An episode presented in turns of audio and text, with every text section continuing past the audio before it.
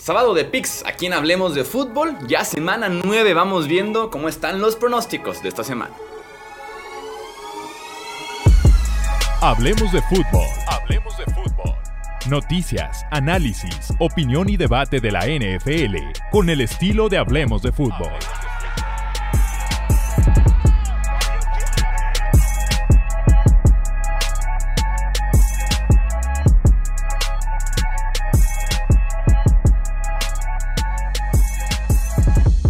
¿Qué tal amigos? ¿Cómo están? Bienvenidos una vez más aquí al sábado de Pix en Hablemos de Fútbol. Yo soy Jesús Sánchez, un placer que estén aquí con nosotros nuevamente para poder hacer nuestros pronósticos, algunos comentarios rápidos de lo que creo que puede ser la semana número 9. Empezamos ya con récord de 1-0 después de que Filadelfia le ganara a Houston sencillito, sobre todo en la segunda mitad. Filadelfia apretó el acelerador y pudo vencer a los Houston Texans. Antes de que se me olvide, siempre me lo preguntan, Chuy, nunca mencionas cómo te fue la semana anterior. 11-4 eh, fue el récord de la semana número 8. Elegí a Tampa Bay porque me gusta la mala vida. el de los Raiders, Jets y el Monday Night fueron los únicos errores. 11-4 la semana número 8. Vamos ahí entonces con la semana número 9. Déjenme preparo por acá mis comentarios. Aquí están. Ok, si están en YouTube Nada más como explicación, porque me ha tocado por ahí ya un par de confundidos. Estos porcentajes, bueno, estoy en la página nfl.com, en el Pick'em.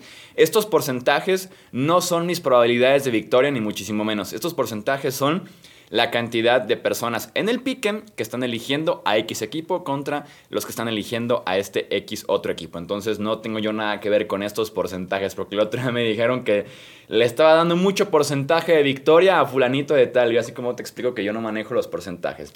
Si estás en audio, pues sé feliz mientras estás en el gimnasio, en el carro y demás, escuchando mi melodiosa voz. Ok, Chargers en contra de los Falcons. Tenemos para iniciar esta semana número 9 en el domingo. De semana 9, por cierto, los partidos ya son otra vez horario de México normal, 12, 3 y 7 y media de la tarde.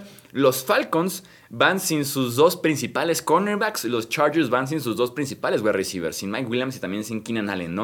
Eh, los Chargers tienen por segundo año consecutivo la peor defensiva terrestre de la NFL. Trajeron nombres en la posición de linebacker, en la posición de tackle defensivo, incluso también en edge, y eso no ha cambiado.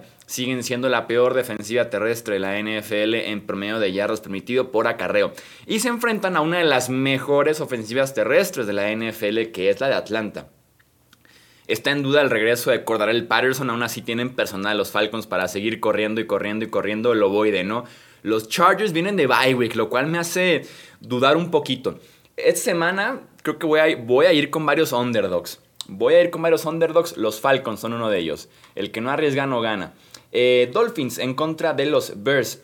Justin Fields ha mejorado considerablemente el último mes, tanto lanzando el ovoide como también en el segmento de correr el balón, lo hemos dicho ya antes, ¿no? Desde el, Monday Night en contra de New England la semana pasada, más acarreos diseñados para Justin Fields, ha significado más yardas para el coreback y también un poquito más de producción para la ofensiva en general de los Bears, ¿no? Eso me ha gustado bastante.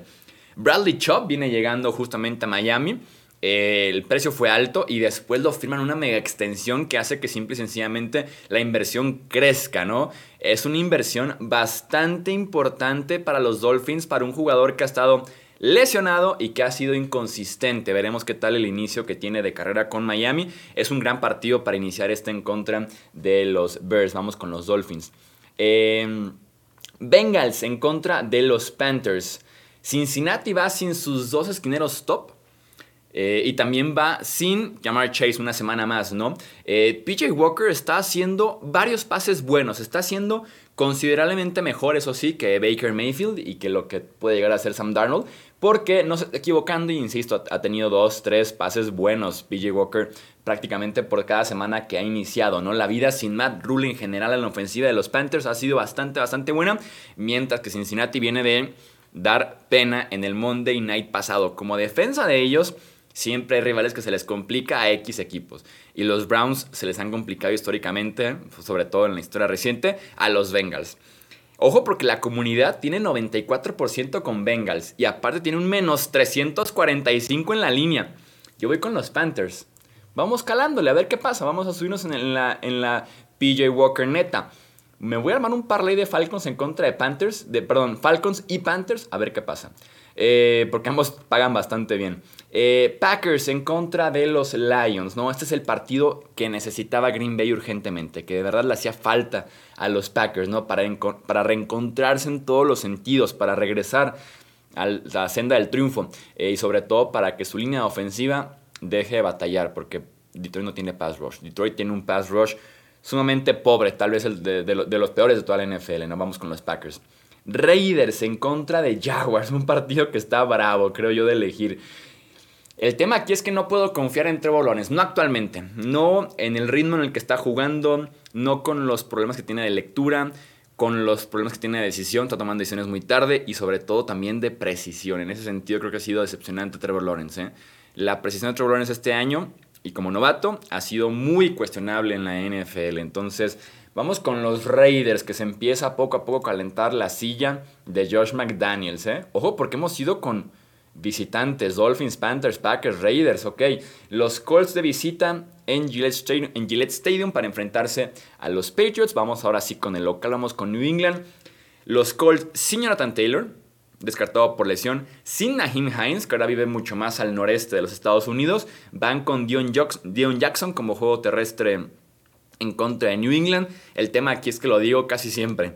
Bill Belichick en contra de un quarterback joven, inexperto y demás, me va a encantar siempre Bill Belichick. Y va, es el caso con Sam Ellinger, ¿no? El quarterback que inicia este domingo y se supone que el resto de la temporada para los Indianapolis Colts. Bills en contra de los Jets. La defensiva de Buffalo es la número uno en el win rate de pass rush. O sea, qué tan seguido ganan sus enfrentamientos y qué tan seguido le ponen presión al quarterback. No hay nadie como la defensiva de los Bills en toda la NFL. La número uno y también es la que menos blitzea. Entonces es realmente mérito de sus 4 o 5 lineros defensivos, ¿no? Y este partido, con tanto pass rush, lo va a perder Zach Wilson. O sea, lo va a ganar la defensiva de los Bills, lo va a perder Zach Wilson. Vamos con Buffalo. Vikings en contra de los Commanders. El 6-1 más silencioso que recuerde, ¿eh? Los Vikings van 6-1 y ni se comenta de ellos, o sea, ni se habla, ni se mencionan. Bien pudiera ser un 7-1 después de enfrentar a Washington este fin de semana. Hacen todo bien. Eh, limitan errores, cierran bien los partidos, esta vez sí los están cerrando bien.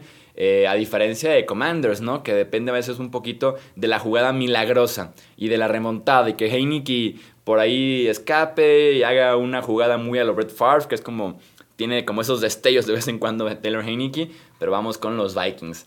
Seahawks en contra de Cardinals. Hay un antes y un después en la temporada de la defensiva de Seattle. De la semana 1 a la semana 5 promediaban 30 puntos por partido permitidos.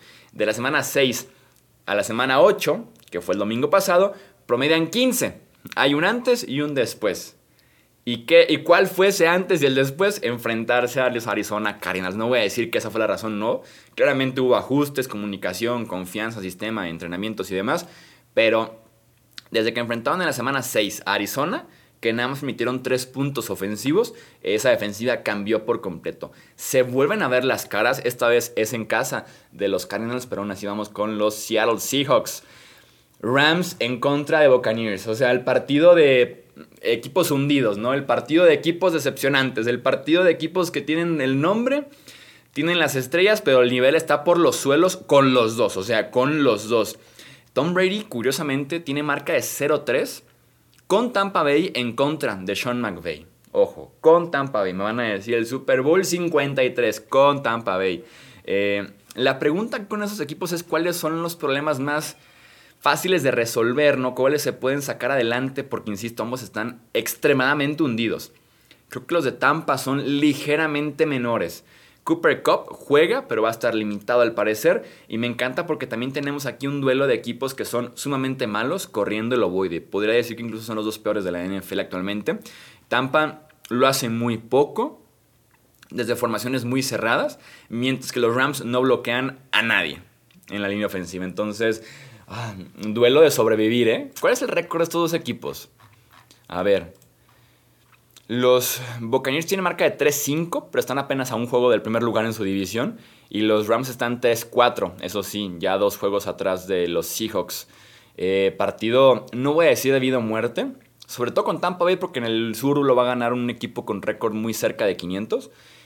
Los Rams sí pudieran estar ya un poquito contra la pared. ¿eh? Tennessee en contra de Kansas City es el Sunday Night Football. Los Chiefs vienen semana de descanso, lo cual automáticamente voy con Andy Reid.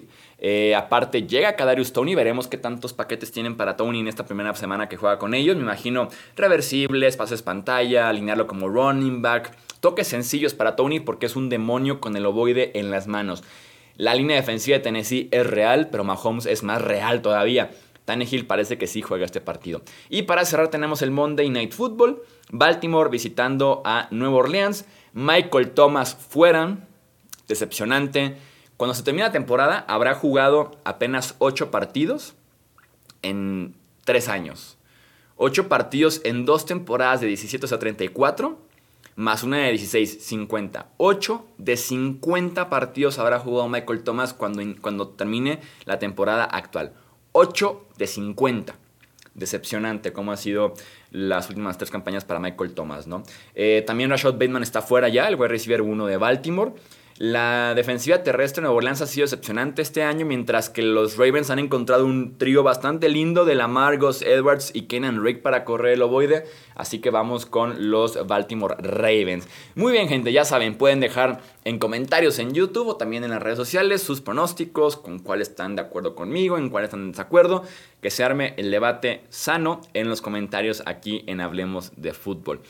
Recuerden que tenemos más, contenido de NFL, noticias, más podcast, tendremos repaso, análisis ahora sí de la semana número 9, pago rankings y todo lo demás, ya saben, porque aparte llegamos al punto medio de la campaña en cuando termine esta semana de NFL. Muy bien, gente, hasta aquí vamos a dejar este episodio. Recuerden que yo soy Jesús Sánchez, esto es Hablemos de Fútbol.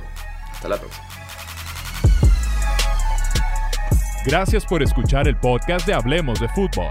Para más, no olvides seguirnos en redes sociales y visitar hablemosdefutbol.com.